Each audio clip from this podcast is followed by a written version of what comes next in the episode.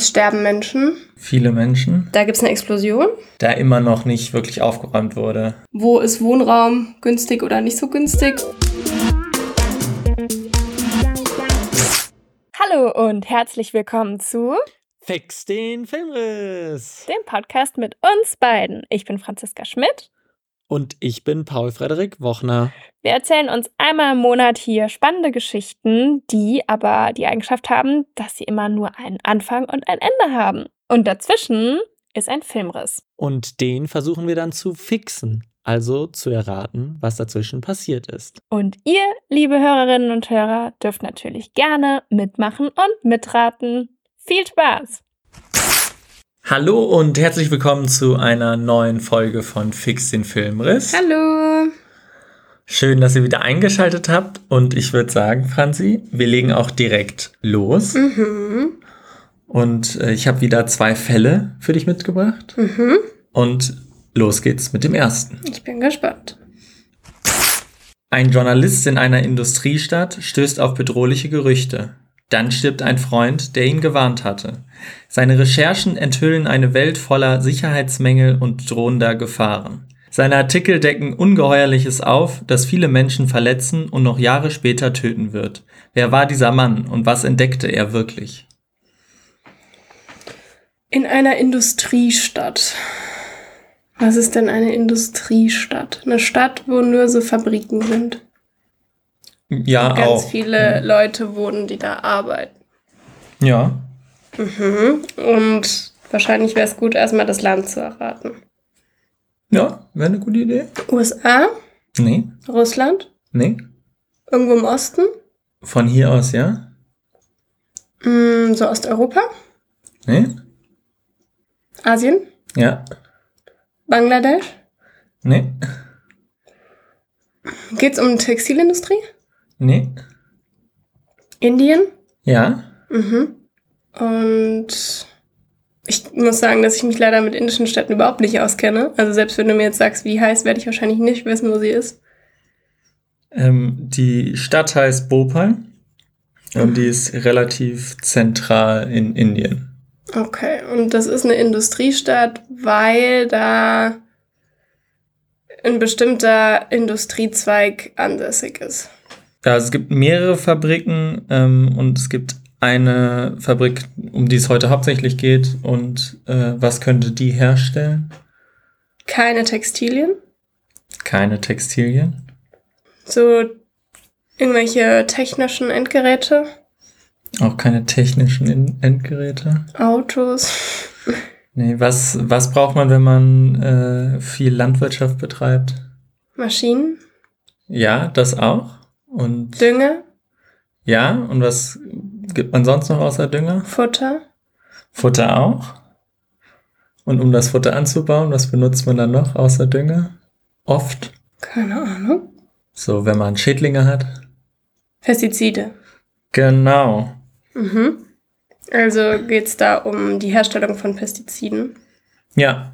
Okay, und dann pff, würde ich jetzt mal vermuten, die Recherchen haben ergeben, dass da halt der Arbeitsschutz viel zu schlecht ist. Also die Leute, die da arbeiten, werden nicht entsprechend geschützt, weil sie ja auch mit, also Pestizide sind ja giftig und da muss man ja auch, würde ich mal denken, ähm, irgendwelche Atemschutzmasken oder sowas zum Beispiel tragen. Arbeitsschutzkleidung, ähm, solche Sachen. Das hat wahrscheinlich alles nicht so gepasst, wie es hätte sein müssen, oder? Ja, einmal das, aber wen muss man sonst auch noch schützen, außer quasi die Leute, die in der Firma sind?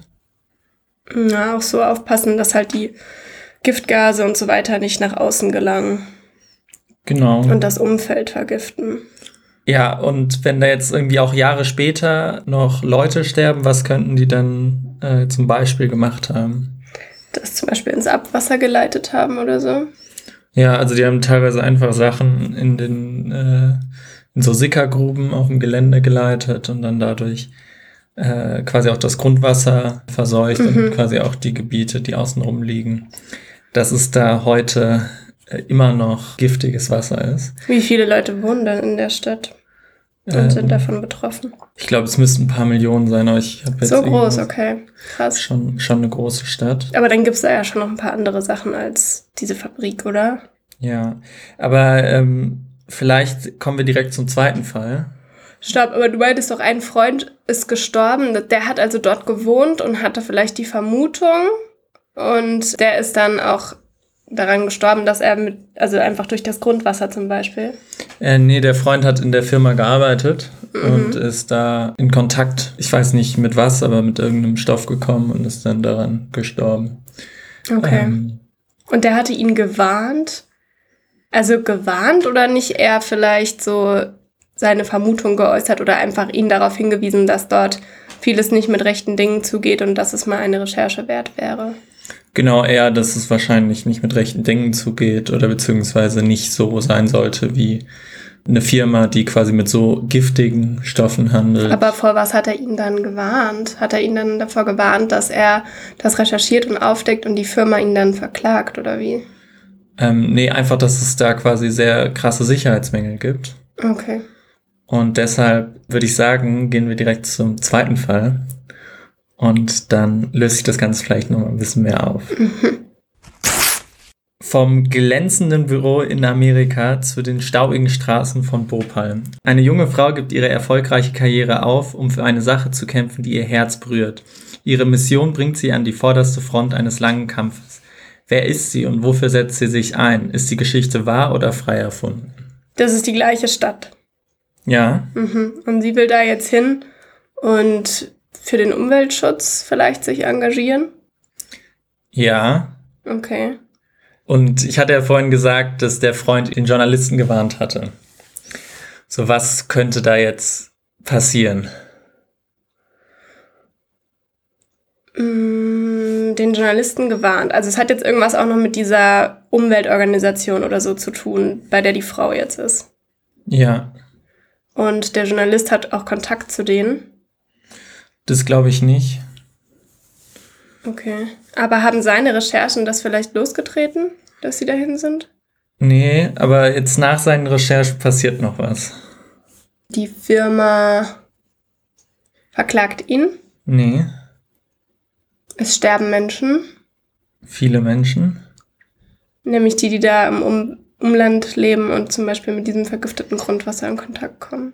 Das auch, aber noch was anderes. Irgendein Attentat oder so, eine Bombe. Die Fabrik stürzt ein.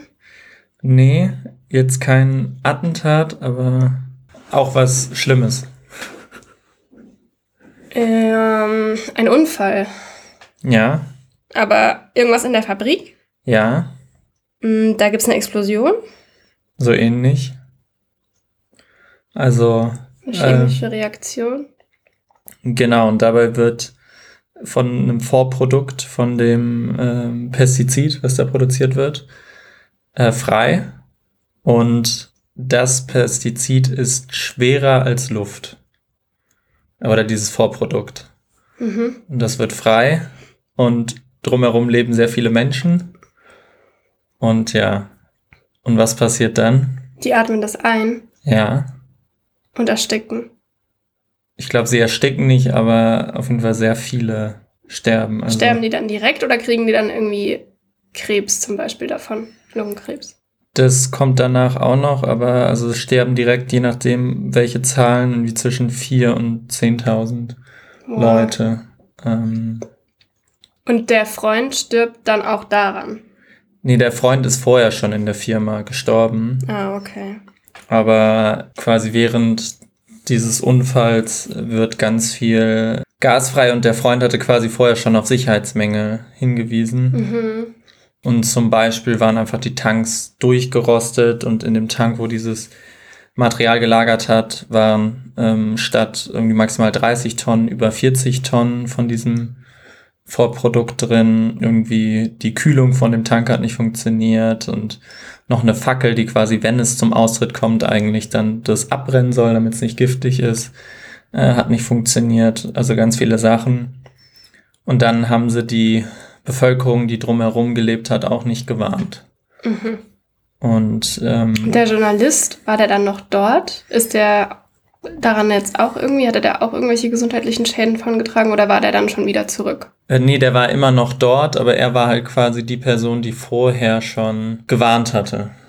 Er Ähm, hat gewarnt. Ich dachte, der Freund hätte ihn gewarnt. Der Freund hatte ihn gewarnt, aber er hat dann quasi Recherchen gemacht und der Freund ist auch zwei Jahre vor dem Unglück schon gestorben. Ah, okay. Und der Journalist hat durch- dadurch, dass er seine Recherchen veröffentlicht hat, hat er im Prinzip ja die Menschen dort in der Region, aber auch vielleicht die indische Regierung oder wie auch immer davor gewarnt, dass sowas theoretisch passieren kann. Genau. Mhm, okay, verstehe. Und diese Frau aus den USA spielt ja wahrscheinlich noch eine tragendere Rolle, als dass sie einfach nur in dieser Organisation war.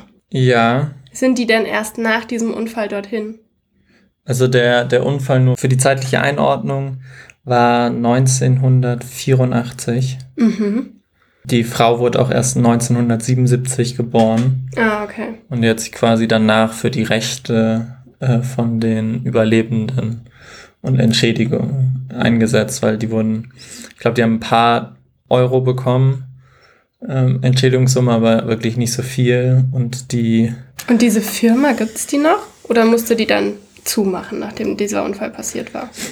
Die Planta hat ähm, zugemacht, aber so ein bisschen die Ironie der Geschichte, wem gehörte wohl so eine Firma?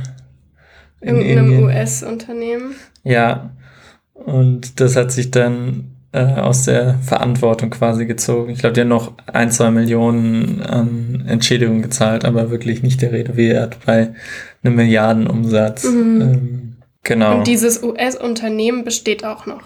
Es wurde jetzt zwar sozusagen der, der Standort in dieser indischen Stadt, den gibt es nicht mehr, aber das Unternehmen selbst, das gibt's noch. Ja, das gibt's noch, soweit ich weiß. Das Unternehmen heißt Union Carbide und Union Carbide, oder? Union Carbide, ja genau.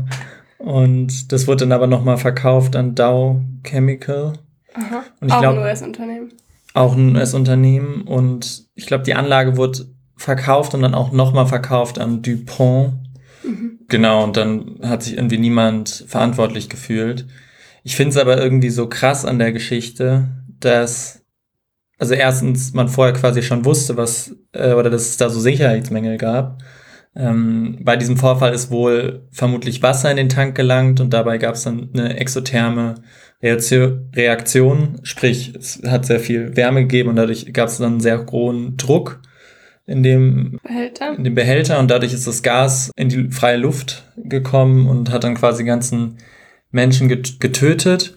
Und die Firma hat aber überhaupt keine Warnung an die Bevölkerung ausgegeben oder irgendwas, auch nicht kurz davor und quasi auch noch lange danach nicht. Also auch in einem nahegelegenen Krankenhaus wussten die Leute nicht, woran es liegt. Und das Gas, was ausgedrungen ist, war schwerer als Luft. Das heißt, das Einzige, was die Leute hätten machen müssen, ist auf einen höheren Punkt zu gehen. Und weil das aber einfach nicht kommuniziert wurde, war das dann halt nicht möglich. Und deshalb sind dann halt auch viele, vor allem dann kleine Kinder auch gestorben, weil die halt näher an der Erdatmosphäre sind. Äh, sorry, näher am Boden. Ja. Und eine krasse Geschichte und genau, es zählt eigentlich zu den äh, Industrieunfällen, also den größten, den es ja gab, also jetzt von, von der Opferanzahl. Mhm. Ähm, sogar, ich habe nochmal nachgeguckt, ist schwierig zu vergleichen, aber ein, sogar mehr als äh, Tschernobyl, was ja dann drei Jahre später war. Aber vielleicht man hier auch nochmal mehr mitbekommen hat, weil es halt näher dran ist. Ja, klar. Ja, das ist schon heftig, ne? Und solche Unfälle passieren ja immer noch. Also ich meine, vielleicht nicht unbedingt jetzt mit Explosionen und so, aber wie oft hört man das, dass irgendeine Fabrik in irgendeinem äh, Land einstürzt und ganz viele Menschen sterben oder so, weil da halt auch nicht entsprechende Sicherheitsvorkehrungen getroffen wurden und die, das Material einfach schon so alt war und ja, also es passiert ja immer wieder, ne? Ich meine, so große Unfälle passieren ja zum Glück nicht ganz so oft, aber es gibt ja schon immer mal wieder alle paar Jahre so einen Bericht, wo dann eine riesige Fabrik einstürzt und echt viele Menschen auch sterben. Und Ja. so. Also das ist ja immer noch so, dass halt irgendwelche Unternehmen dann ja teilweise auslagern in Länder, wo natürlich die, die Herstellungskosten nicht so hoch sind, weil zum Beispiel die Löhne viel, viel niedriger sind und äh, ja, die Produktionskosten deshalb gering sind. Und ja, aber dann wird halt auf die Menschen dort auch einfach nicht aufgepasst. Und wenn dann sowas passiert, ist es immer schlimm, aber ich kann mir schon vorstellen, und das ist, zeigt ja jetzt auch dieses Beispiel, dass ähm, die eigentlichen Verantwortlichen, nämlich diese großen Unternehmen, die dahinter stehen, dann selten ähm, zur Verantwortung gezogen werden. Ähm, der indische ähm, oberste Gerichtshof hatte auch den Chef quasi von Union Carbide Union Carbide Union Carbide äh, angeklagt und äh, auch ich glaube zu zehn Jahren Haft verurteilt, aber die USA hat ihn nicht ausgeliefert. Mhm. Von daher hat er das nie antreten müssen. Und es wurden aber ein paar von den Managern in der Firma wurden später noch verurteilt, aber ich glaube, es waren dann irgendwie zu 2000 Dollar oder so. Also es war jetzt nicht ja. so der, der Rede wert. Peanuts. Genau, und dieser Journalist, der Rajkumar Keswani, ich hoffe, ich habe das jetzt richtig äh, ausgesprochen. Hast du nicht ein Buch von dem gelesen oder so? Nee. Der Name kommt mir gerade so bekannt vor. Also zumindest nicht, dass ich wüsste. Mhm. Und der hat, also er hat nachher auch noch Preise dafür gewonnen und er hat quasi auch gesagt, ähm, wenn er das irgendwie erfolgreich gewesen wäre mit seiner Berichterstattung, ähm, hätte es niemanden äh, gejuckt, jetzt flapsig ausgedrückt. Wie wenn er erfolgreich gewesen wäre? Er war doch. Er hat es ja vorher publiziert, aber es hat sich ja nichts geändert. Ach so. Und ja. wenn er quasi erfolgreich damit gewesen wäre, dann hätte sich was geändert. Und ich finde es halt so krass auch in der Gegend äh, rund um dieses Fabrikgelände, was jetzt halt einfach leer steht und bis auf ein paar Chemikalien, die ganz giftig waren, die man weggeräumt hat, aber das ist immer noch komplett kontaminiert und sonst was. Und da drumherum ist halt immer noch so ein, so ein Slum mhm. äh, oder was wir wahrscheinlich als solchen bezeichnen würden. Ja, dass die Leute sind halt immer noch mit anderen giftigen äh, Chemikalien in Kontakt. Ich glaube, es ist jetzt nicht mehr das Gas, aber quasi, die einfach im Boden sind und äh, sonst was und halt krank machen. Und das finde ich schon irgendwie, irgendwie traurig, dass jetzt selbst 40 Jahre ist es ja jetzt mittlerweile her, ähm, da immer noch nicht wirklich aufgeräumt wurde. Also, dass diese Firma da einfach immer noch mit übelst vielen Chemikalien und sonst was äh, so steht und die Leute halt außenrum drum leben. Natürlich kann man auch sagen, die könnten jetzt wegziehen oder so. Das ist natürlich dann immer quasi in den Verhältnissen vielleicht nicht immer ganz so einfach, was ich ein bisschen absurd fand, dass es auch einige Familien gibt, die da danach noch hingezogen sind. Aber ich glaube, das ist dann doch irgendwie mangelnde Bildung oder so, weil. Ja, oder, oder dass halt einfach nicht entsprechend aufgeklärt wurde, hast du ja eigentlich ja. auch gesagt. Die Firma hat ja auch nicht gewarnt, dann, als es diesen Unfall gab, auch nicht danach und so. Und vielleicht ist das ja immer noch so, dass da nicht so flächendeckend diese Info verbreitet wird sozusagen. Oder du weißt ja auch nie, welche anderen Gründe es vielleicht noch gibt. Da, diese Stadt besteht ja jetzt nicht nur aus der Firma. Vielleicht ja. gibt es da noch andere, weiß ich nicht, Arbeitsplätze, weshalb die Leute da hingehen oder sonstige Gründe. Und dann ist halt auch immer die Frage, ähm, wie viel finanzielle Mittel hast du zur Verfügung? Wo ist Wohnraum günstig oder nicht so günstig? Und in der Gegend wird Wohnraum sicherlich sehr, sehr günstig sein, weil ja. es natürlich hart gefährlich ist, dort zu wohnen. Ne? Und wenn du dann nicht Bescheid weißt und ähm, dir irgendwie auch die Hände gebunden sind oder du da limitiert bist, dann gibt's vielleicht oft auch, oder ist das vielleicht für viele die naheliegendste Lösung, ne? Ja. Dann trotzdem dort in die Nähe zu ziehen, obwohl es natürlich super schlimm ist und so. Ich gehe jetzt mal davon aus, dadurch, dass die Fälle ja auch miteinander zusammenhängen, beide sind wahr. Ja. Mhm. Das, äh Machen wir das jetzt eigentlich immer so, dass wir einfach nur zwei wahre Fälle zeigen, einfach nur, dass wir zwei Fälle präsentieren. Weil eigentlich war ja mal der Sinn, dass wir einen wahren und einen nicht so wahren haben, damit die Leute auch raten können.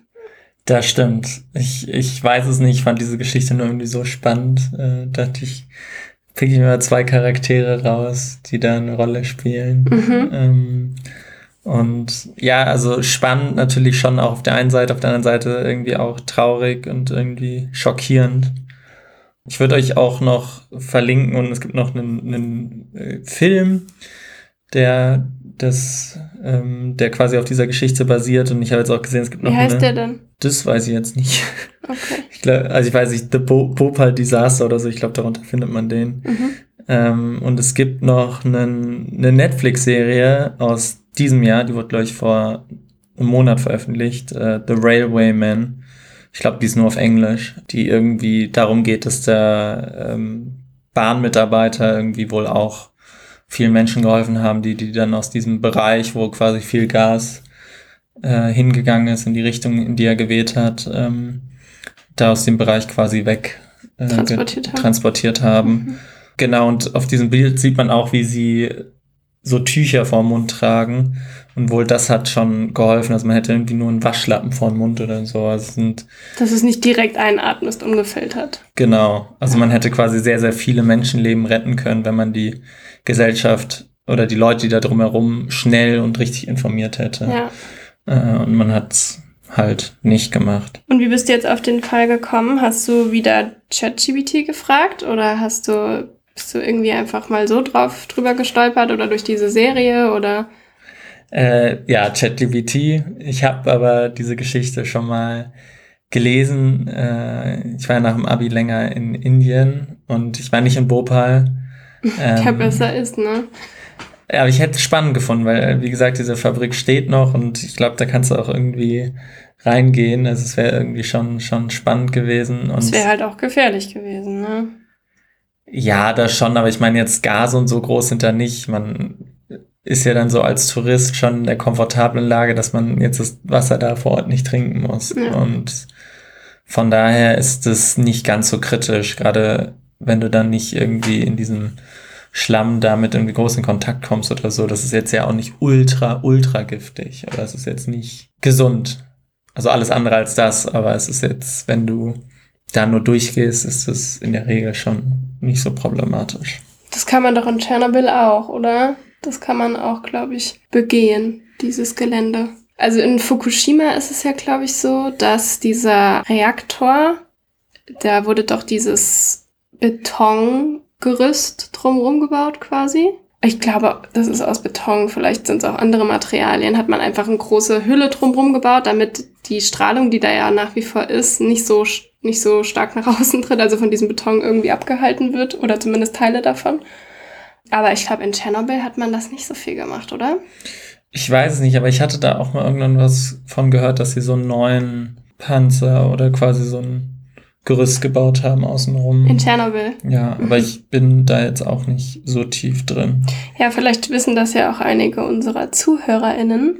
Wenn ihr darüber Bescheid wisst oder irgendwie, also ich meine, man kann es natürlich auch einfach googeln, aber vielleicht gibt es ja auch welche von euch, die sich da schon informiert haben und Bescheid wissen, wie das ist in Tschernobyl und Fukushima, ob da, welche Sicherheitsvorkehrungen da jetzt heutzutage noch bestehen und ob man das Gelände sozusagen auch besichtigen kann als Touristin, dann würde mich das interessieren, weil äh, das ist halt, es ist irgendwie so Ironie des Schicksals, ne? Oder ist es irgendwie so ironisch, dass äh, so eine Katastrophe passiert und dann wird im Endeffekt danach auch noch so ein bisschen Geld damit gemacht, indem jetzt in dem Fall Serien drüber gedreht werden oder Leute, Touristinnengruppen dieses Gelände besichtigen können und so. Ich meine, das ist ja irgendwo auch hat es auch immer Informationsgehalt, diese Serie beispielsweise, dass darüber halt informiert wird und hoffentlich ja dann auch Prävention vor ähnlichen Katastrophen, die theoretisch noch passieren könnten und so weiter. Also es hat natürlich nicht nur schlechte Seiten, aber es ist doch auch ein Stück weit nochmal ein wirtschaftliches Interesse vielleicht und dass man sich das halt so zunutze macht, weil so schlimme Nachrichten und Katastrophen und so natürlich immer auch eine gewisse mediale Aufmerksamkeit. Das stimmt. Ich meine, ich, ich finde es jetzt trotzdem nicht verwerflich, darüber irgendwas zu drehen und gerade ja. vor Ort. Also ich meine, viel Geld wird da jetzt nicht mitgemacht, dass da Leute nach Tschernobyl ähm, fahren. Mhm. Und so easy ist es, glaube ich, auch nicht. 2004 war ja da auch äh, an Weihnachten dieser Tsunami, Indischen Ozean, so Raum Thailand und so wo ja auch sehr viele Menschen ähm, ums Leben gekommen sind. Und was natürlich, in, also es war natürlich jetzt eine natürliche Katastrophe, jetzt nicht zu vergleichen mit diesem Unglück da in der indischen Stadt, wo ja das einfach industriell war, nicht natürlich. Mm, aber auch da gab es dann so eine große Katastrophe und ähm, danach wurden dann halt trotzdem Kinofilme und so darüber gedreht. Ne? Es gibt so einen bekannten äh, Hollywood-Film auch mit ich glaube mit Ewan McGregor und Naomi Watts, in den Hauptrollen, äh, wo es natürlich um eine US-amerikanische Familie geht, die über Weihnachten da im Urlaub ist in Thailand und dann eben auch betroffen ist. Äh, und das finde ich immer so, ah, es hat es irgendwie so ein zweischneidiges Schwert. Ne? Auf der einen Seite ja. ist es wichtig zu informieren, auf der anderen Seite denke ich mir so, wow, also ganz ehrlich, die Leute, die da immer leben, die tatsächlichen EinwohnerInnen, äh, die hat es ja viel krasser getroffen. Das wird dann vielleicht wen davon wird weniger berichtet als von solchen individuellen Schicksalen, die dann am besten auch noch Menschen aus der westlichen Welt in Anführungszeichen betreffen. Das ist halt schon so, ja. Ja, ich glaube, das ist aber ein generelles Problem und es ist natürlich auch irgendwo nachvollziehbar, dass man sich erstens besser damit identifizieren kann, wenn man einzelne Personen kennt, als ganze Personengruppen, weil das ja. sind dann irgendwie nur Zahlen und das andere Aber man ist irgendwie hätte ja auch eine, eine Familie nehmen können, die dort halt schon immer lebt. So eine ja. thailändische Familie jetzt beispielsweise oder in dem Fall ähm, eine indische Familie, die vielleicht betroffen ist. Ja, aber ich meine, in den Serien, die ich jetzt eben genannt wird, ist schon der Fokus auf den Leuten dort vor Ort, weil das halt quasi auch die waren, okay. die betroffen äh, waren und jetzt von Leuten mit mehr Geld, die tendenziell dann nicht in den Gefahrbereichen waren. Ja, was ich eben nur, um das noch zur Einordnung, ist mir nur gerade eben eingefallen, dass quasi, ich hatte jetzt eben von 4.000 bis 10.000 quasi gesprochen direkt. Das war dann nochmal eine ähnlich hohe Anzahl, die quasi an den Folgen dann auch in den, den Jahren darauf gestorben ist. Äh, nur um das. Ähm, also bis zu 20.000. Ja, ich habe bis zu 30.000 habe ich irgendwo gelesen. Also kommt drauf an, mhm. wie man es rechnet. Nur um das einzuordnen. Aber was du jetzt eben beschrieben hattest, war ja auch das gleiche mit dem U-Boot, was da untergegangen sind und den fünf Personen, die da gestorben sind. Da wurde ja auch viel, mit der viel mehr. Titanic-Expedition, ne? Genau. Jetzt dieses Jahr. Da wurde ja viel, viel mehr drüber berichtet als über Tote im Mittelmeer. Ja. Da haben wir irgendwie im Jahr mehrere tausend. Ja. Ähm, aber die haben halt irgendwie bisschen andere Hautfarbe und äh, es sind viele und irgendwie gibt's oft keine Geschichte dahinter, die wir jetzt kennen und dadurch sind ja, es sie. Es gibt natürlich, weil hinter jeder Person ist ja eine Geschichte, ne? Aber ist halt die Frage, wenn jetzt 300 Menschen im Mittelmeer ertrinken, das ist eine große Zahl, aber es passiert halt auch irgendwie häufiger, sag ich mal, und dass irgendein U-Boot zur Titanic fährt, wo man mehrere tausend Euro bezahlen muss, um da überhaupt mitzufahren. Ähm, und dann sind da auch nur fünf oder sechs Leute an Bord. Das ist natürlich ja viel spezieller, sage ich mal nochmal. Und deswegen vielleicht wird da mehr drüber berichtet. Aber ich fand es schon auch, also die haben das eigentlich auch ganz gut gemacht. Es gab viele Medien und Informationskanäle, die auch genau dieses Problem in den Vordergrund gestellt ja. haben und darüber aufgeklärt haben, warum ist das eigentlich so, dass dieses Titanic-U-Boot äh, da so krass in den Medien ist und die Geflüchteten, die im Mittelmeer ertrinken, eben nicht und die schon auch darauf aufmerksam gemacht haben, auf diesen Informationsbias oder so, den wir da hatten. Ja, auf jeden Fall. Von daher, das sind ja schon auch Fortschritte und geht ja in die richtige Richtung. Dann, lieber Paul, vielen Dank, dass du mir und auch unseren ZuhörerInnen diese spannende Geschichte mitgebracht hast, eben, wo, über die es natürlich sich absolut zu, absolut zu sprechen lohnt und wichtig darauf aufmerksam zu machen und natürlich vor allem dafür zu sorgen, dass sowas nicht nochmal passiert. Also auch liebe genau.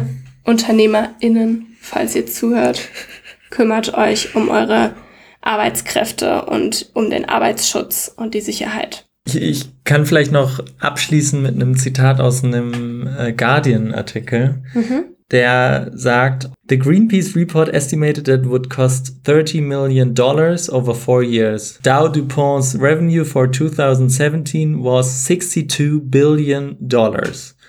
Und diese erste Zahl spielt quasi darauf an, wie viel es kosten würde, noch diesen Bereich zu reinigen und diese Chemikalien, die da immer noch irgendwie rumliegen, lagern und auch den Boden ein bisschen sauber zu machen. Also 30 Millionen Dollar, um da mal entsprechend das Umland wieder zu säubern, damit Leute da auch wieder leben können. Und der Jahresumsatz für 2017 von der Firma, die jetzt diese, also die jetzt diese Fabrik sozusagen noch besitzt, mehr oder weniger, oder ja. genau, war ähm, 62 Milliarden Dollar in einem Jahr. Also ist das wirklich nur ein ganz kleiner Teil, den sie investieren müssten, um da mal ordentlich aufzuräumen und das machen sie trotzdem nicht. Genau. Ja, heftig. Gewinne werden eingestrichen und Verluste werden externalisiert. Und das fand ich schon krass. Okay, und dann haben wir zum Ende noch einen Random Act of Kindness, würde ich sagen, oder? Ja, klar, haben wir ja immer. dann würde ich einfach mal vorschlagen, weil das so ein bisschen zum Thema passt, natürlich auch wenn es nicht ganz so krass ist. Ich habe meine äh, Tante und Patentante ähm, hebt öfters Müll auf, wenn sie irgendwo ist. Ähm, Müll? Ja, der dann halt so rumliegt. Mhm. Und das finde ich eine sehr achtsame Geste und passte dann heute auch ein bisschen dazu, auch wenn es natürlich nicht ganz so extrem ist, Ja. aber dass man quasi seine Umwelt beziehungsweise vielmehr seine Mitwelt äh, sauber hält. Genau, Und hinter auf sich und seinen acht. Mitmenschen aufräumt. Genau. Im Rahmen der eigenen Möglichkeiten. Cool. Ja, also räumt alle mal auf. Hey, nein, das ist doch wirklich ein guter Tipp. Ist auch was, was man easy einbauen kann in den Alltag, wenn ihr in der Stadt unterwegs seid und ihr seht irgendwo ähm, das, was neben dem Mülleimer liegt, anstatt im Mülleimer und ihr werft selbst was in den Mülleimer. Hebt doch einfach die Verpackung, die nebendran liegt, auch noch mit auf und tut sie in den Mülleimer. Und was ich auch immer super krass finde in dem Zusammenhang, wenn man zum Beispiel auf der Autobahn unterwegs ist und da mal aus dem Fenster guckt an die Seite, wie viele Leute da ihren McDonalds-Müll und sonst was dann aus dem Fenster werfen. Ich meine, da kannst du natürlich nicht mal so easy anhalten und dann alles einsammeln. Aber eigentlich müsste man auch an solchen Stellen noch mal ein bisschen mehr aufräumen. Das stimmt. Weil in der Stadt gibt's ja immer noch die städtische Reinigung, die das dann früher oder später auch wegräumen würde, ne? In der Fußgängerzone so. Aber ja, ich denke, äh, wir alle können da auf jeden Fall ein bisschen was zu beitragen und jeder noch so kleiner Handgriff hilft. Also, das ist doch ein super guter Tipp. Danke, Paul. Danke euch fürs Zuhören und bis zum nächsten Mal. Eure Franzi. Und euer Paul.